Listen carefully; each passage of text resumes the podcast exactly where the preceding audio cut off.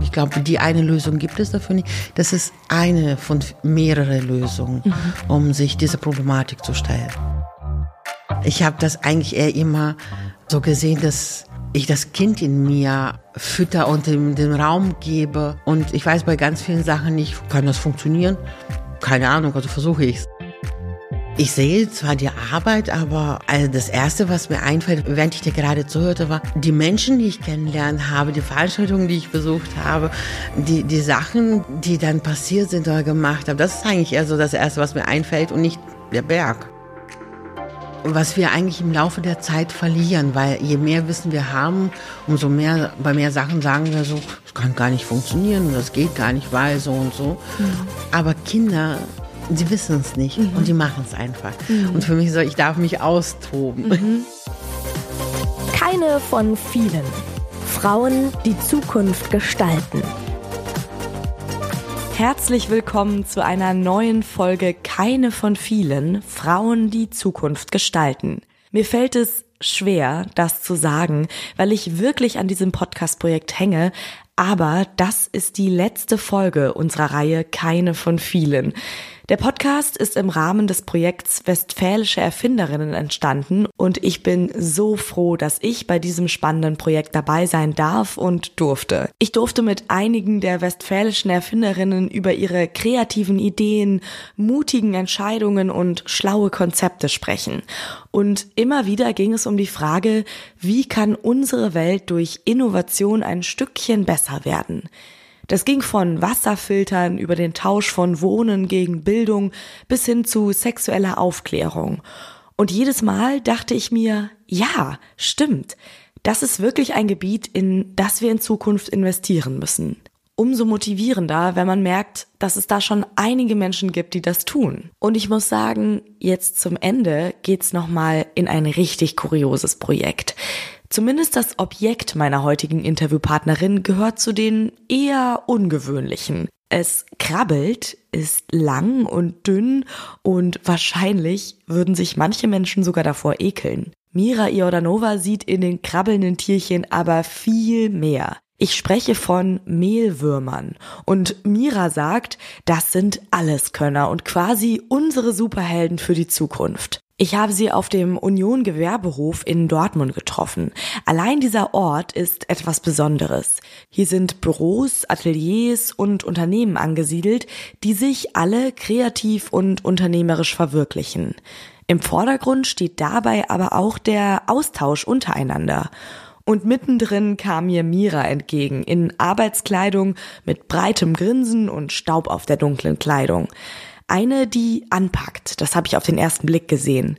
Vom Mehlwurm hatte ich bis dahin noch keine so richtige Vorstellung, deshalb musste ich erstmal wissen, wie ist Mira überhaupt auf den Mehlwurm gekommen? Ich bin eigentlich irgendwann darauf gestoßen, dass äh, Mehlwürmer Styropor essen. Mhm. Und das fand ich so faszinierend und habe mich damit ähm, weiter beschäftigt und ähm, war begeistert war wirklich begeistert. Der Name ist eigentlich schon falsch. Das sind nämlich gar keine Würmer. Mhm. Die haben sechs kleine Beinchen. die Mehlwürmer sind die Larven des Mehlkäfers. Mhm. Ähm, während ihren Wachstums produzieren sie Chitin, sie produzieren Dünger, ähm, sie trinken kein Wasser. Sie können ähm, bis zu ein Grad Wärme produzieren, Reibungswärme. Mhm. Und äh, man kann sie bis zu ein Jahr lebend im Kühlschrank lagern. Okay. Zeig mir mal noch mehr Tierchen, die so viel können. Das stimmt. Wenn ich mir den jetzt so angucke, was wäre so eine Eigenschaft, die du vielleicht gerne hättest für dein Leben? Ähm, vom Mehlwurm hier? Ja. ich glaube, ähm, ich, ich, find, ich finde das mit dem Kühlschrank ganz cool. Mhm. Das wäre so der Winterschlaf, den ich wieder ab und ja, zu ersehe. Das wäre perfekt. Einfach alles hier überschlafen und dann aufwachen, wenn es wieder warm wird. Oder wenn jemand die Kühlschranktür aufmacht. Ne? Richtig, also man holt sie raus, äh, eine mhm. halbe Stunde Zimmertemperatur, gibt noch ein bisschen Grünfutter und äh, dann ist, geht das Leben ab. Ja, Witzig. Okay faszinierende Tiere, die irgendwie einiges drauf haben, einiges können. Ich meine, so Insekten, Würmer und so weiter ist, glaube ich, so sind Tiere, die generell sehr unterschätzt sind, auch alleine Ameisen, die ja irgendwie so das zigfache von ihrem Körpergewicht tragen können und so weiter. Ist jetzt alles faszinierend, aber was war darüber hinaus sozusagen so der Grund, warum du gesagt hast, das ist irgendwie, da müssen wir rein investieren, um die Zukunft zu verbessern? Ähm, Prognosen sagen, dass wir bis 2050 circa 10 Milliarden Menschen ähm, mhm. auf der Erde sein werden. Und ähm, diese Menschen müssen irgendwie ernährt werden. Wir haben aktuell Hungersnot auf der Erde, aber nicht, weil wir nicht ausreichend Lebensmittel haben, sondern weil sie ähm, anders verteilt mhm. werden, als es meinem Empfinden nach gerecht wäre. Die Situation, dass wir aber nicht mal ausreichend Lebensmittel haben, finde ich viel beängstigender. Mhm. Und ähm, ich würde da gerne was unternehmen wollen. Und das ist nicht die eine Lösung. Ich glaube, die eine Lösung gibt es dafür nicht. Das ist eine von mehreren Lösungen, mhm. um sich dieser Problematik zu stellen. Jetzt gibt es ja sicherlich andere Menschen, die diese Zahlen auch so im Kopf haben und das irgendwie im Fernsehen, in einer Doku oder sowas sehen. Aber die leiten da vielleicht jetzt nicht direkt ab, ich muss da jetzt aktiv werden. Du bist ja noch einen Schritt weiter gegangen. Du hast das sozusagen so dich damit auseinandergesetzt und hast dann vielleicht im selben Zuge oder in einem ähnlichen Zusammenhang dann von den Mehlwürmern mitbekommen. Was war für dich dann so der Grund zu sagen, okay, ich warte nicht, bis jemand anderes vielleicht diese Ideen mitbringt, sondern ich mache das jetzt einfach selber? Ähm, ich bin von Natur aus jemand, wenn mich etwas wirklich stört oder wirklich beschäftigt, ähm, dann versuche ich ähm, etwas dagegen zu unternehmen. Mhm. Und ich denke nicht an groß und klein. Also ähm, ich, ähm, kleiner Mensch kann eh nichts bewegen, sondern ich mache einfach und schau, was passiert. Okay, das heißt, du hast sozusagen diese beiden Themen so für dich zusammengebracht, dieses Tierchen, was einfach super viel kann und diese, diese Not, die irgendwie auf uns zukommt oder in der wir ehrlicherweise auch schon stecken und hast das zusammengebracht. Jetzt frage ich mich natürlich, woher bekommt man so viele Mehlwürmer? Wie waren so die ersten Schritte, als du gesagt hast, so, ich setze das jetzt um? ähm, ich habe jemand gefunden, der ähm, eine kleine Zucht hatte und auswandern wollte und ähm, diese abgeben wollte. Und dann bin ich nach ähm, Paderborn gefahren und habe die abgeholt. Und dann ähm, habe ich einfach die ganzen Mehlwürmer nach Hause angeschleppt. Krass. Okay. Dann standen sie da, die waren in ähm, Haferflocken drin, mhm. ähm, ganz ganz schwierige Materie, man kann sie nicht durchsieben und ne, also wirklich so Kleinproblematiken. Also saß ich erstmal zwei Tage mit einer Pinzette und habe die da rausgesucht. Ach du Schande. Ähm, dann haben sie ein neues Substrat bekommen, damals Weizenkleid, dann waren sie erstmal bei mir in der Küche. Mhm. Dann sind sie bei uns im Gartenhaus äh, gewandert, weil das im Sommer war. Und äh, dann haben sie die Mäuse selber gefunden. Also sind sie wieder zu mir in der Küche. Die fanden die auch ganz schmackhaft. Genau. Äh, dann ähm, habe ich Bunker gesucht. Mhm. Bunker ist ein wichtiges Bestandteil von dem, was ähm, was wir machen und äh, zwar, weil wir mit den Menschen keinerlei Konkurrenz gehen wollen, mhm. auch keine Platzkonkurrenz und ähm, Bunker sind ungenutzte Flächen mhm. und die haben gleichbleibende Temperaturen. Das heißt, mhm. wir brauchen gar nicht so viel Energie dann, um die auf die Temperatur zu bekommen, die wir, die Würmchen brauchen. Und mein Hausarzt, der nicht weit von zu Hause wohnt, hat einen kleinen Bunker bei sich im Garten. Was? Okay. Also sind die wirklich. nee, ähm, in, der, in der Dortmunder Gartenstadt ist es tatsächlich okay. ähm, nichts Ungewöhnliches. Ja. Und dann ähm, hatte dieses Ding da, es wird nicht genutzt. Und ähm, dann sind die Würmchen dahin ausgewandert. Die haben aber ein bisschen was erlebt. Dann, sind, dann war das aber kein richtiger Tiefbunker, sondern so ein Halbbunker. Das mhm. heißt, er hatte noch so ein Fenster und dieses Fenster ähm, war nicht richtig zu verschließen. Also als der Winter kam, konnte man mit den Temperaturen alles nicht so regeln, wie man es gerne haben möchte. Also sind die dann ähm, bei mir im Keller gewandert. Nachdem du eben angefangen hast mit, die sind so unkompliziert, klingt das jetzt alles sehr kompliziert. Aber theoretisch wäre es nicht so kompliziert, hätte man diesen einen Ort. Genau. Okay. Genau. Aber die ziehen mit mir um. Also ja. ich suche immer ein neues Die beschweren sich nicht. okay, und wir sind dann in den Keller gewandert und jetzt hast du aber einen Ort gefunden, wo sie dauerhaft sein können? Ähm, Ja, also wir, wir haben hier auf dem Union Gewerbehof haben wir einmal ähm, Kellerräumlichkeiten für eine kleine Zucht, die aber einem Bunker sehr ähnlich sind mhm. aufgrund der klimatischen Bedienung. Und hier äh, ist auch ein großer Bunker, den wir versuchen mit den Behörden ähm, oder durch die Behörden zu bekommen, weil der Union Gewerbehof würde uns den gerne geben, aber mhm. Dann braucht man Genehmigung und ähm, da arbeiten wir gemeinsam dran. Und dann dürften die da auch für immer und ewig bleiben.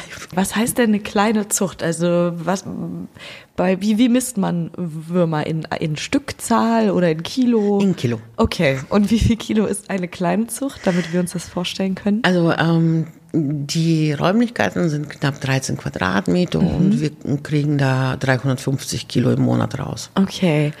Wie waren denn so die ersten Reaktionen? Also ähm, du hast offenbar damit nicht hinterm Berg gehalten und hast auch irgendwie deinem Hausarzt erzählt, so, das ist jetzt hier mein neues Projekt. Äh, und er war dann auch sofort bereit. Also das Umfeld schien ja sehr ähm, unterstützend zu sein.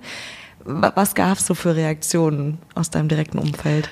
Ähm, also ein Lächeln war immer auf den Lippen. Ich mhm. habe nie hinterfragt, ob das an- oder auslachen ist. Das wollte ich so genau gar nicht wissen. Mhm. Solange man gesagt hat, ja, mach mal. Okay. Die Mira, die wird schon wissen, was sie dann tut. Oder auch nicht. Ja. Also es war keiner dabei, der am Anfang gesagt hat, sag mal, also, was hast du denn davor? Nö. Nee. Nö. Ähm, aber mein Umfeld ist so einiges gewöhnt. Also heißt, das ist nicht deine erste Idee, die du in die Tat umsetzt? Es heißt, dass ich grundsätzlich so das mache, was ich möchte und worauf ich Lust habe. Und daher, ähm, wie gesagt, sind es einiges gewöhnt. Dein Hauptberuf ist Dolmetscherin. Genau. Ist das jetzt dein Nebenjob? Ist das dein Hobby? Es ist mein zweiter Vollzeitjob. Mhm. Okay, das heißt, du hast zwei Vollzeitjobs ja, ähm, beziehungsweise ich würde nicht mal Job sagen. Ähm, nur in der deutschen Sprache gibt es kein passendes Wort dazu, mhm. weil ähm, ich Dolmetschen, das ist meine Passion. Mhm. Ich liebe es, man kann mich nachts um zwei anrufen und zum Einsatz berufen und ich bin da und ähm, brenne dafür mhm. und wir wissen, was los ist und wo kann ich ja, behelfen. Ne? Also es macht super viel Spaß. Mhm. Außerdem befriedigt es meine Neugier. Das glaube ich. Äh, und das andere ist meine Vision. Mhm. Also, und ähm, da brenne ich auch dafür. Wie gesagt, ich habe dir auch einige Sachen mitgebracht, um dich von den Würmchen auch ähm, zu begeistern, weil das sind Zaubertierchen und mhm. die sind toll. okay, wir haben jetzt von der Vision gesprochen, wir haben von den tollen Eigenschaften gesprochen, die, glaube ich, jeden beeindrucken würden. Was hast du denn mit den Würmchen jetzt so auf vielleicht die nächst, in den nächsten zwei Jahren vor? Was ist da so deine Vision, die du umsetzen möchtest? Die große Zucht soll aufgebaut werden und äh, da, da sind wir auch fleißig dran und es werden erste Pläne äh, gemacht und ähm, die Behörden, wie gesagt, ähm, unterstützen auch dabei. Mhm. In den nächsten zwei Jahren möchte ich schon ganz gerne das äh, für den Bereich Tierfutter ähm, wir da entsprechende Mengen auch produzieren können, weil es gibt äh, in der Landwirtschaft eine äh, Proteinlücke. Mhm. Das ist ähm, kein Geheimnis, ist aber auch nichts, was ähm, großartig bekannt ist mhm. auch. Ähm, und diese muss irgendwie geschlossen werden. Also wir werden immer mehr Menschen, wir brauchen mhm. auch immer mehr Flächen, Anbauflächen für das Tierfutter. Mhm. Und die Tiere brauchen ja auch Proteine. Meistens mhm. ist das Soja. Wir produzieren hier in Europa ähm, nicht mal 20 Prozent des Sojas, der in Deutschland verbraucht mhm. wird. Das heißt, es wird Soja auch importiert. Dadurch weltweit aber immer mehr Soja benötigt wird, wird der Regenwald auch abgeholzt. Mhm. Also kann man, ist, ist das schon Zukunft, ähm, auch die ersten Schritte in der Zukunft, ja. weil wir dagegen so ein bisschen ähm, was tun können gegen die Abholzung des Regenwaldes, ähm, weil wir auch bezüglich der Diversität was tun können. Wenn wir hier weniger Flächen haben, die mit Soja angebaut werden, können wir andere Sachen anbauen. Mhm. Und das fördert die Diversität, die dann aber auch für die Böden wichtig ist. Und wie kann man sich das vorstellen? Also gehst du aktiv auf auch Landwirte zu oder wie sind da die Schritte? Also weil ich Genau, ich sehe, okay, du hast dir das jetzt aufgebaut, indem du sozusagen so eine Stammpopulation hattest. Ähm, aber das sind ja es ist ja wahnsinnig komplex, da in, in die landwirtschaftlichen Kreise auch so reinzukommen. Wie, wie bist du das angegangen? Ähm, also wir haben mit der ähm, Landwirtschaftskammer tatsächlich auch zusammengearbeitet mhm. und tun es immer noch. Jetzt im Januar ähm, startet sogar eine ähm, Testreihe mit dem Dünger bei der Landwirtschaftskammer. Mhm.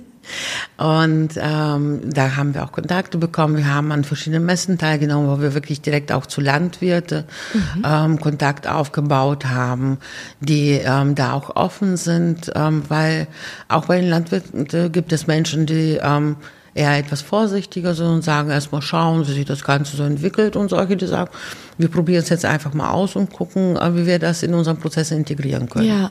Okay, also das heißt, Sie sind grundsätzlich sehr positiv da auch eingestellt. Ja, ja. weil die, die Problematik mit der äh, Proteinlücke, ähm, die erleben Sie tagtäglich. Mhm. In zehn Jahren würde ich schon ganz gerne ähm, es haben wollen, dass wir der größte Produzent sind. Mhm. In Europa? Ja. Und natürlich braucht das Ganze auch eine finanzielle äh, Absicherung und ihr musstet euch sicherlich auch beraten lassen. Wie bist du oder seid ihr vorgegangen, um das Ganze so ins Rollen zu bringen?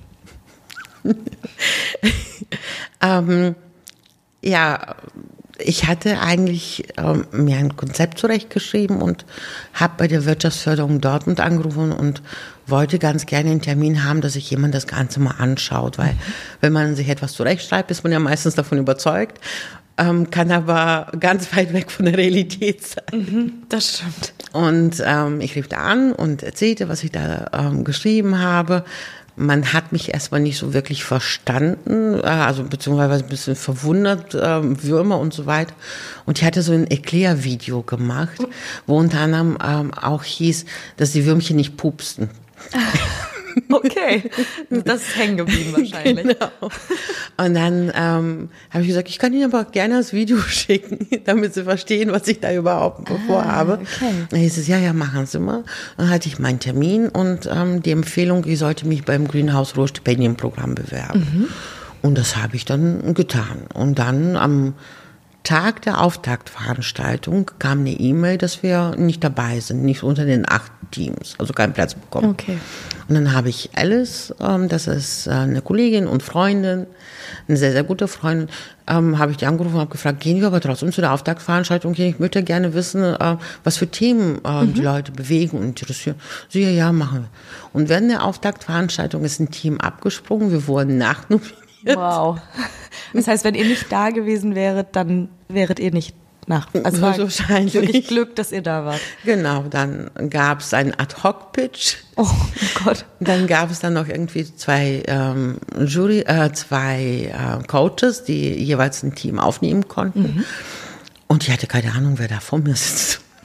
Ist vielleicht besser so, dann geht man völlig ja. unvoreingenommen da rein. Und dann hier, äh, war die Frage so, ähm, ja, Könnt ihr denn jetzt entscheiden, wen ihr als Coach haben wollt oder ähm, braucht ihr Zeit, weil die anderen haben schon Infos bekommen und so. Und die so, was können sie denn eigentlich für uns und die Würmchen tun? und danach wurde es tatsächlich entschieden. Okay. Und dann haben wir das ähm, Stipendienprogramm durchgemacht und äh, am Ende auch den ersten Platz gemacht. Wow. Tatsächlich. Und so ging das, ähm, das los. Mhm. Also da hatten wir ähm, das erste Preisgeld. Wie finanziert ihr euch jetzt aktuell? Ähm, tatsächlich äh, durch äh, Vertrieb von Würmchen, durch ähm, Vorträge, durch Workshops, mhm. durch Kochkurse. Also so eine Misch Mischung, Mischkalkulation genau. aus verschiedenen genau. Posten. Aber wäre wahrscheinlich schon das Ziel, dass das dann eher so in die industrielle Vermarktung geht und da dann wirklich auch mal so großes Geld rankommt. Das definitiv, mhm. aber die Workshops ähm, und Vorträge finde ich wichtig, ähm, mhm. einfach auch um die Berührungsängste so ein bisschen abzubauen. Ähm, ja um den Menschen die Möglichkeit zu verstehen, warum macht man sich überhaupt diese ganze Mühe? Du hast jetzt gerade schon gesagt, dass du in der Wirtschaftsförderung in Dortmund angerufen hattest mhm. und da war so die erste Reaktion so, hä? Was? Nervt dich das manchmal auch, dass Leute da dann auch so ein bisschen unkreativ sind so in ihrer Denkweise, dass sie sich das nicht so richtig vorstellen können oder das schnell so abtun als Schnapsidee? Gar nicht. Das ist, ich finde das eher inspirierend, mhm. weil ähm, wenn jemand vor mir steht und mir seine Bedenken oder auch so ähm, seine Gedankengänge schildert, bis er versteht, was ich überhaupt von ihm will, zeigt mir, woran ich nicht gedacht habe und mhm. regt ähm, meine Fantasie an, wie ich das Erklären vielleicht oder das Heranführen auch anders gestalten kann, damit ich die Menschen auch mitnehmen kann. Mhm. Unsere Kompetenzen werden nie sein, dass wir Lebensmittel produzieren. Mhm. Unsere Kompetenzen werden eher sein, dass wir Lebensmittelproduzenten beliefern. Okay. Ähm, aber damit unsere zukünftigen potenziellen Kunden erfolgreich sind, sollten wir auch ähm, Aufklärungsarbeit leisten. Mhm. Weil wenn die erfolgreich sind, können wir auch erfolgreich sein. Wenn man sich das jetzt alles so anhört, dann weiß man nicht, warum überhaupt noch gezögert wird, warum das nicht schon lange alles im großen Stil angefragt und umgesetzt wird. Warum dauert es dann aber doch so lange, dass wenn man bei den Leuten auf der Messe ist und mit denen spricht und die sind irgendwie auch begeistert, zu, okay, das wird jetzt wirklich an die Schweine verfüttert. Warum ist dieser Weg dann doch noch so relativ lang?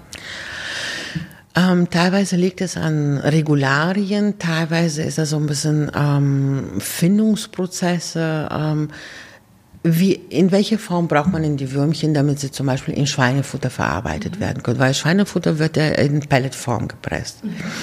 Das heißt, wir dürfen sie nicht zu fein mahlen, dann funktioniert es mit dem Pressen nicht. Okay. Wie, wie kriegt man die hin, dass sie grob genug sind, damit sie dort verarbeitet werden können? Und dann ähm, gibt es ganz viele Sachen, die weiß man gar nicht oder es wird in dem Bereich geforscht. Mhm. Ähm, ich weiß nicht, wie viele Menschen ad hoc sagen können, also auch aus diesem Bereich, welche Trocknungsmethode ist die geeignetste, damit die Proteine erhalten bleiben. Okay. Ähm, und man weiß auch ganz viel über die Tierchen an sich nicht. Man weiß nicht, ob sie Schmerz empfinden können. Mhm. Ähm, weil sie kein Nervensystem haben. Mhm. Aber sie haben über 500 Synapsen.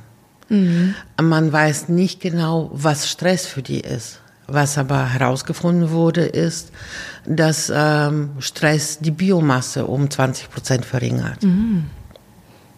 Okay. Also es wird noch ganz, ganz viel geforscht. Ja. Aber man weiß nicht, wie, ähm, was für Herausforderungen kommen in der industriellen Zucht noch. Ähm, wie geht man mit ähm, Erkrankungen, Parasite, Befall um von ähm, Pilze oder was auch immer? Mhm. Wie verhindert man das? Wie geht man damit um? Ähm, wir gehen noch einen zusätzlichen Weg. Äh, wir nehmen nichts, was für den, für den Menschen irgendein Lebensmittel darstellen kann. Mhm. Normalerweise werden Würmchen in Weizenklei gehalten. Ähm, wir stellen unser eigenes Substrat hier und ähm, die Produkte, die wir nehmen, stellen für unsere Lieferanten ähm, Abfallprodukte dar. Mhm. Das Ganze muss aber auch irgendwie rechtlich abgesegnet werden. Mhm. Okay. Nervt dich das manchmal, dass das so kompliziert ist? Es treibt mich am Rande des Wahnsinns. Okay. Ich kann es mir vorstellen. Es war, ähm, äh, damit, damit, damit du dir vorstellen kannst, so ein ganz plastisches Beispiel. Wenn wir für den Tierbereich züchten, ähm, müssen wir eine Genehmigung haben für, von Landesamt für Umwelt, Natur und Verbraucherschutz. Mhm. Wenn wir für den Lebensmittelbereich züchten, ist das Veterinäramt mhm. zuständig.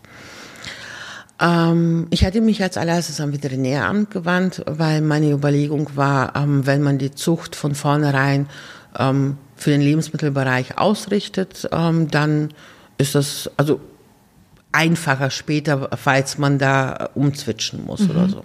Mhm. Und eine meiner Fragen war, ähm, gibt es eigentlich irgendwelche Vorschriften, wie viel Platz ähm, Käfer braucht? Damit mhm. wir einfach in den Schalen ähm, ausreichend Platz für die Käfer haben, ausreichend Platz für die Würmchen haben, ne, damit da kein Stress entsteht, weil die Kleinen auch Kannibalen sind. Mhm. Okay. Und wie gesagt, Stress wirkt sich auch auf die Biomasse aus. Und man sagte, ähm, sie sind keine Tiere. Also sie werden im Sinne des Gesetzes nicht als Tiere betrachtet. Daher, es gibt keine Vorschriften. Ach so. Okay.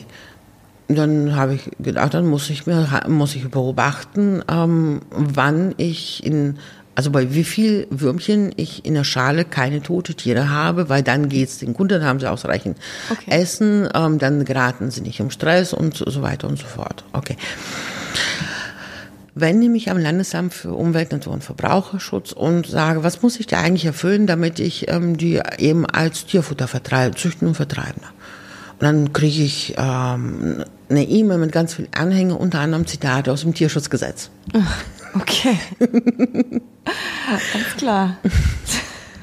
Das, es treibt mich gelegentlich in den Wahnsinn. Ja, ja, das kann ich gut verstehen. Kennst du da Beispiele aus anderen Ländern, wo das ein bisschen unkomplizierter läuft? In den Niederlanden. Mhm.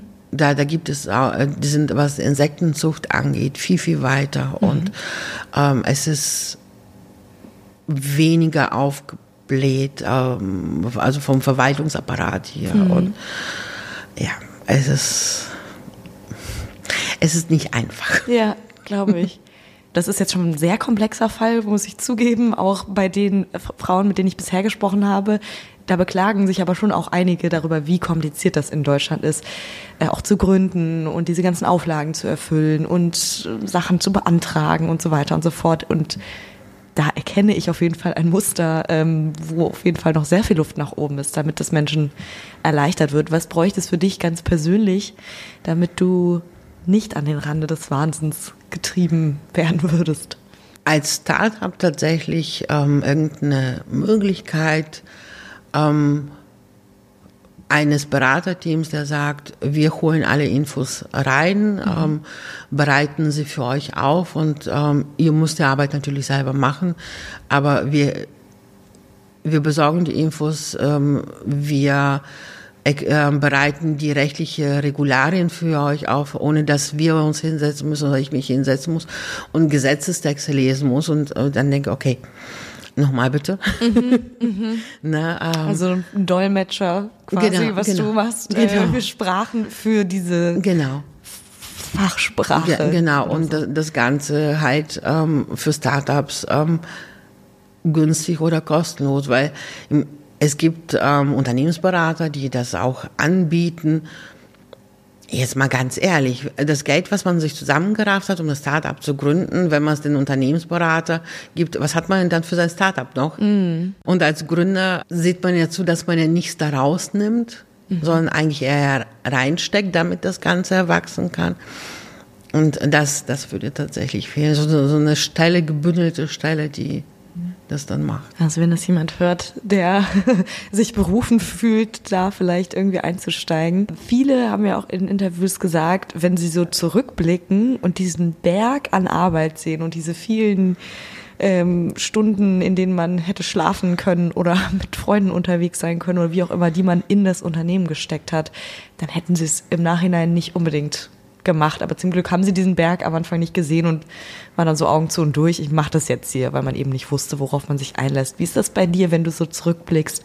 Würdest du erneut diese Entscheidung treffen und das genauso wieder machen? Ja.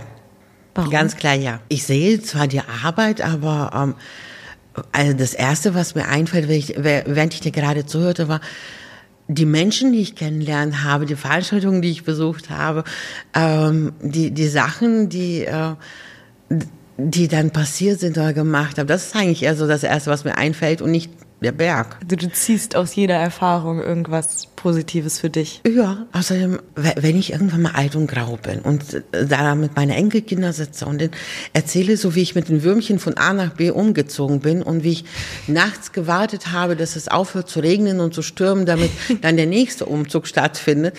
Ich habe das eigentlich eher immer ähm, so gesehen, dass ich das Kind in mir ähm, fütter und dem, dem Raum gebe, mhm. sich ähm, auszutoben, weil in, in diesem Bereich mit den Insekten oder auch speziell mit den Würmchen eben noch so viel geforscht wird, so viel unbekannt ist. Und ich weiß bei ganz vielen Sachen nicht, kann das funktionieren? Keine Ahnung, also versuche ich es. Ja. Also dieses, was wir eigentlich im Laufe der Zeit verlieren, weil je mehr Wissen wir haben, umso mehr, um, bei mehr Sachen sagen wir so, das kann gar nicht funktionieren und das geht gar nicht, weil so und so. Mhm. Aber Kinder die wissen es nicht mhm. und die machen es einfach. Mhm. Und für mich so, ich darf mich austoben. Mhm. Ich finde nach wie vor, dass es eine wahnsinnig mutige Entscheidung ist, ähm, dass du das einfach gemacht hast. Also diesen Gedanken hattest und irgendwie dachtest, hä, kann doch nicht sein, dass äh, die so wahnsinnig äh, tolle Sachen machen können und dass da irgendwie keiner so richtig drauf geht. Ich mache das jetzt selber. Was würdest du Leuten raten, die vielleicht so einen Gedanken haben, den vielleicht so ein bisschen verfolgt haben und denken, ja, irgendwie ist das eigentlich eine gute Idee. Dann aber diesen Absprung zu schaffen, das tatsächlich zu machen. Was, was wäre da so vielleicht dein Tipp? Stellen Sie sich vor, wenn Sie alt und grau sind, so eine alte Omi oder alter Opi, äh, die dann ähm, da zusammensitzen und ähm, Kinder beim Spielen zuschauen. Es gibt ähm, ältere Menschen, da gehen die Kinder unheimlich gerne hin, mhm. weil die irgendeine Geschichte zu erzählen haben. Und die Geschichten sind nicht immer positiv, aber sie erzählen aus ihrem Leben. Mhm. Und es gibt die älteren Menschen, die sind frustriert mhm. und sagen, du, du, darfst dies nicht machen und jenes nicht machen und schimpfen. Da gehen die Kinder ungern hin. Ich möchte gerne ähm, eine zufriedene Omi sein. Und das kann ich ja nur machen, wenn ich die Sachen, die mir einfallen, die ich gerne machen möchte, auch ausprobiere. Mhm. Was dabei rumkommt, weiß ich erst hinterher, vorher nicht. Ja. Aber wenn ich das Ergebnis dann kenne, dann kann ich eine zufriedene Omi werden.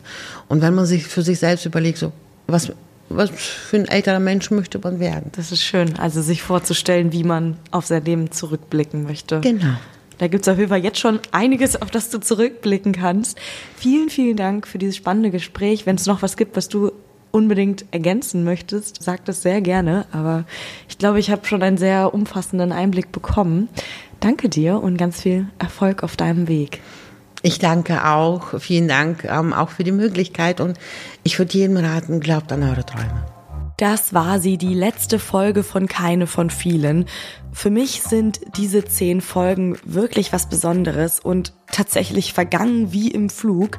Und ich hoffe, dass sie den ein oder anderen vielleicht sogar inspirieren kann möglicherweise sogar dazu, selbst innovative Ideen umzusetzen. Mira Jordanova hat mir nochmal gezeigt, dass wirklich keine Idee zu verrückt und kein Weg zu weit ist, wenn man wirklich an die Idee glaubt.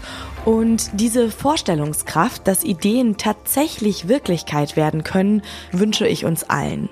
Was ich bei ihrem Projekt besonders spannend finde, sie denkt das gesamte Konzept nachhaltig. Statt extra Ressourcen für das Mehlwurmfutter zu beziehen, nimmt sie Lebensmittel, die ohnehin weggeschmissen würden. Und auch bei den Mitarbeitenden setzt sie unter anderem Langzeitarbeitslose ein, damit diese eine Aufgabe haben und mitwirken können. Das sind nicht immer die einfachsten Wege, aber die nachhaltigsten. Und diese Vorgehensweise finde ich super spannend. Hoffentlich hattet ihr beim Hören genauso viel Freude wie ich und falls ihr noch nicht alle Folgen gehört habt, hört gern mal in die anderen Folgen rein, empfehlt den Podcast weiter, gebt uns Sterne bei Spotify und so weiter. Vielen, vielen Dank, dass ihr dabei wart. Macht es gut und vielleicht hören wir uns irgendwo mal wieder. Ich freue mich drauf. Das Projekt Westfälische Erfinderinnen wird mit Mitteln des Bundesministeriums für Bildung und Forschung im Rahmen der Förderrichtlinie Innovative Frauen im Fokus gefördert. Mehr Infos gibt es in den Show Notes.